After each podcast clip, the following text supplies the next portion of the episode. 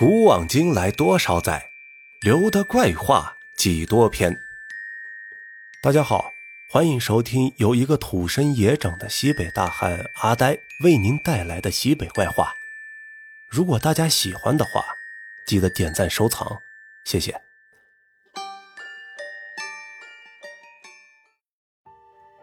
关于梦游啊，大家应该多多少少都听到过，甚至可能自己。或者自己的亲朋好友身上啊，就发生过这样的情况。梦游是一种奇怪的现象，人起床后又回到床上，症状啊，通常是在半清醒的状态下在住所周围走动，但有些人啊会离开住所，做出一些危险的行为。有人说呀，人在梦游的时候，其他人可千万不能喊，要是喊醒的话，这人啊。就会精神错乱，但说实话呀，梦游的人，别人一般也喊不醒。这梦游呢，一般是由遗传引起的，但是，也包括压力过大、过度饮酒或者是药物因素引起的。但是今天我要讲的这个人啊，他的梦游症是被吓出来的，这是怎么一回事呢？我们这就细细道来。忙忙碌碌了一个多月啊，也是累坏了。好不容易等到了端午假期，我和我的几个朋友啊，就说出去转转。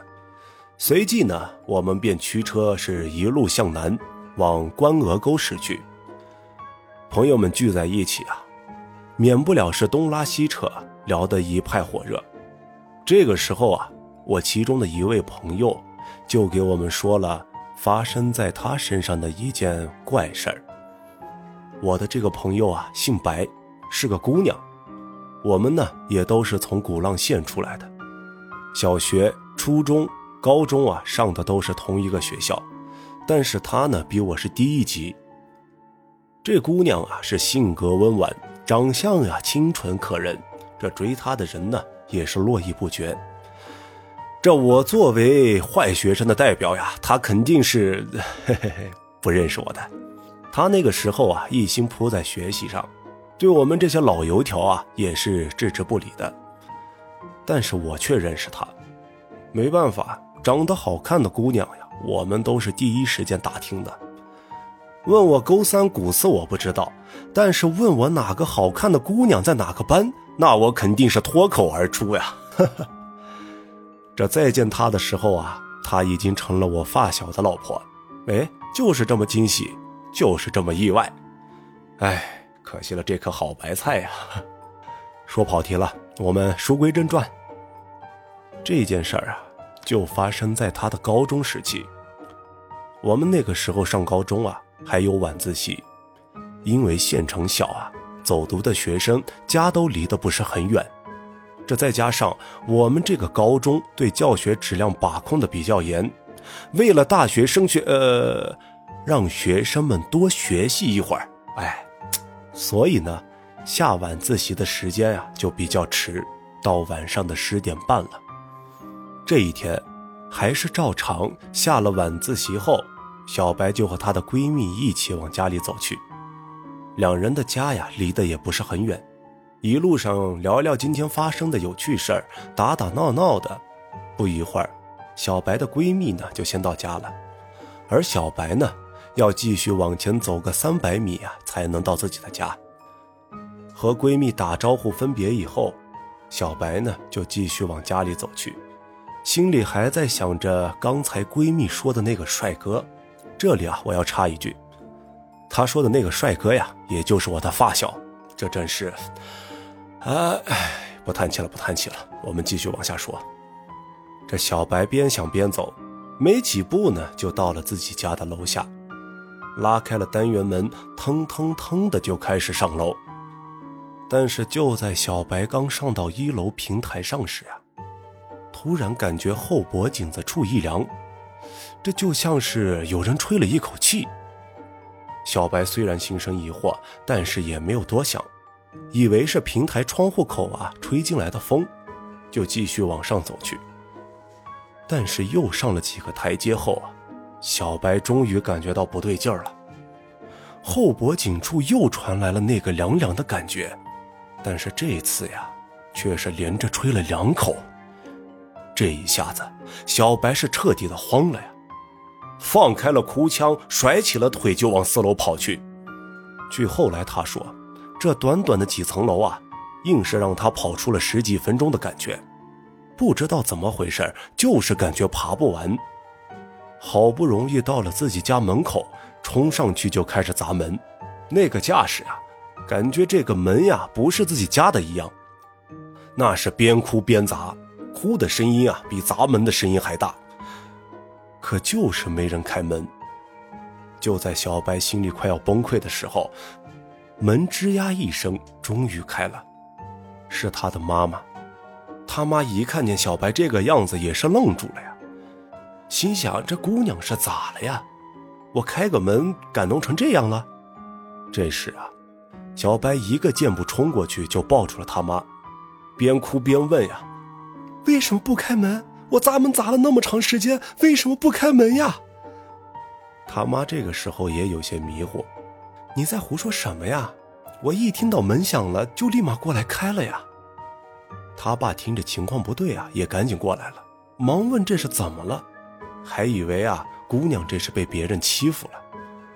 小白看见他爸，这是哭得更凶了，又扑到他爸怀里，是眼泪一把鼻涕一把的。哭了一阵子后呀，小白才安稳了一点，就将刚才发生的事儿啊，一五一十的说给了他爸妈听。他爸妈听完后啊，也是连忙安慰，说可能就是感觉错了，或者是楼道里的风。让他呀别想那么多，一定是最近学习太累了，今天啊就早点睡。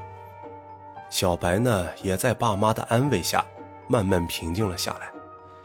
自己也在想，可能确实是最近学习压力太大了，好好洗了一把脸呢就去睡了。就在众人以为没什么事儿的时候啊，哎，怪事呢也就发生了。就从那天闹完以后啊，小白添了一个毛病，那就是梦游。有一天夜里啊，他妈起来上厕所，打开卧室门后，听见厨房那边有什么动静。这女的本来就胆子小，以为是家里进贼了，一下子是屏住了呼吸，蹑手蹑脚的进到了里屋，赶紧去喊小白他爸了。将他爸喊醒后。立马小声的说：“啊，家里好像进贼了呀！”他爸这一听啊，喂，还有贼敢进我老白的家，看我葵花点穴！哈哈，开个玩笑啊。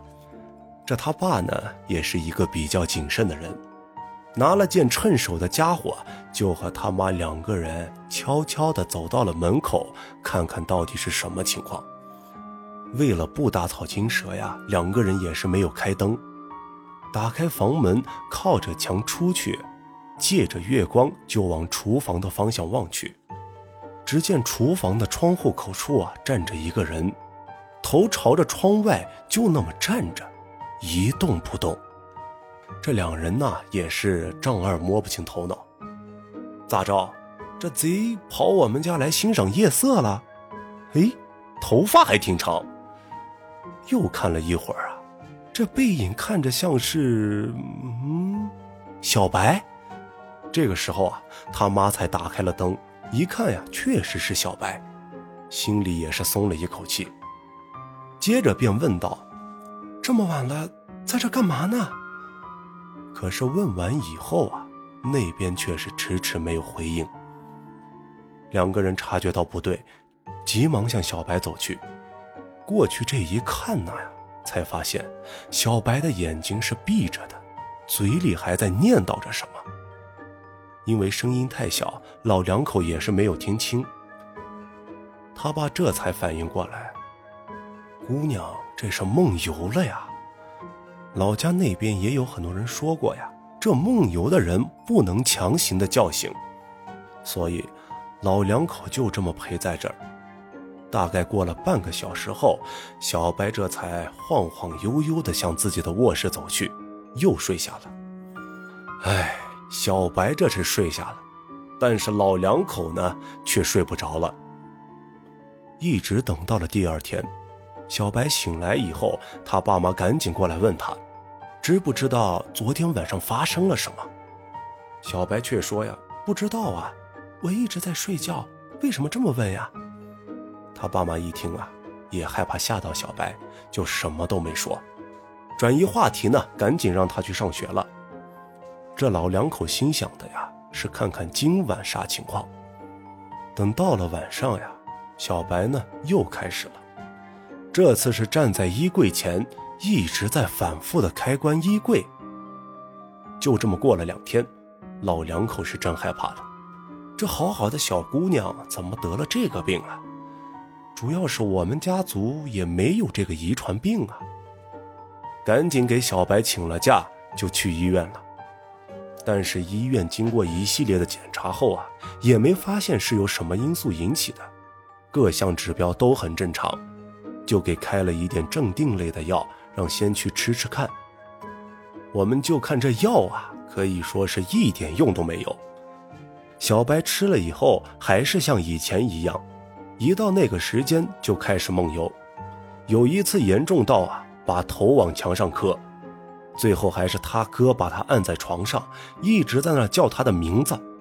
这个时候啊，已经管不到什么能不能强行叫醒了，但就是这样也没把他喊醒。最后啊，还是等到小白自己醒了。他爸妈也是在这个时候，才想起来那天晚上发生的事儿了。是不是真的遇到不干净的东西了呀？他们这个时候一合计啊，要不就找个人给看看。接下来便是托人打问，看有没有啊。这方面比较厉害的、靠谱的人。最后啊，在他亲戚的介绍下，找到了一个道士。老两口呢，便带着小白赶紧赶了过去，把前因后果是这般如此、如此这般的说了一遍。道士听完以后说：“呀，这小姑娘怕是丢魂了呀。”他爸妈这一听吓了一跳，赶紧问这道士该怎么办。道士说呀，只能叫魂了，然后便吩咐他们准备东西，并给他爸妈交代了一些话，要来了小白的生辰八字，便开始做法。这具体是怎么弄的，小白呢也是记得不太清楚了。但是自打那以后啊，小白呢就再没有发生过梦游的情况了。现在每每提起来这件事儿啊，小白心里呢还是比较害怕。好了，今天的故事呀就分享到这儿。各位朋友有好听的故事，也可以留言分享给我。我们下期再见。